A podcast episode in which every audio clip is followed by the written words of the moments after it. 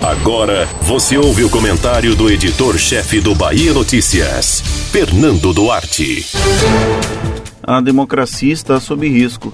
E quem está colocando ela nessa situação não é o governo federal ou o presidente Jair Bolsonaro e seus filhos, acostumados a tanto. É a manobra que vem sendo articulada principalmente pelo presidente do Senado, Davi Alcolumbre, que tenta permanecer por mais dois anos no cargo, sem sequer se dar ao trabalho de modificar o texto da Constituição que veda esse direito. É constrangedor saber que muitos atores políticos fazem vista grossa por conveniência. Ser democrata é não ser conivente. O movimento de Alcolumbre encontra amparo em boa parte dos senadores. Apenas alguns gatos pingados fingem se insurgir contra essa articulação inconstitucional para garantir mais poder ao senador amapaense.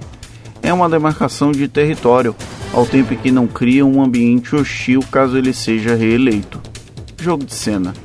De uma forma ou de outra, o atual presidente do Senado tenta dar um golpe na democracia e poucos estão dispostos a reclamar desse arremedo.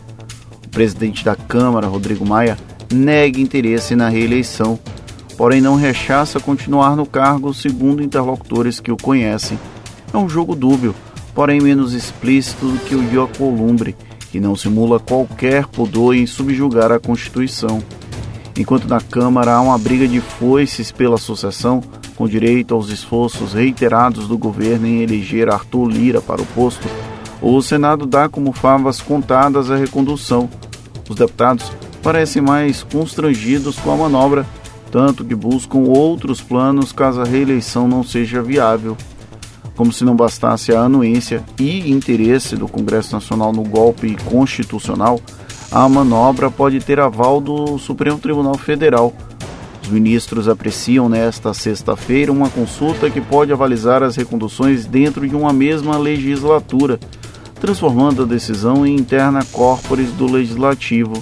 É uma maquiagem para fingirmos que a Constituição Federal segue em vigor mesmo com sucessivas tentativas de torná-la obsoleta e dispensável. Não há argumento possível que justifique o silêncio da sociedade sobre o assunto. Há quem diga que Maia e Alcolumbre controlam os ímpetos autocráticos de Bolsonaro e o entorno.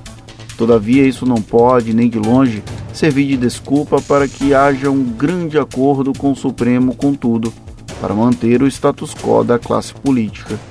Quem diria que Romero Jucá anteciparia em alguns anos o Brasil de 2020.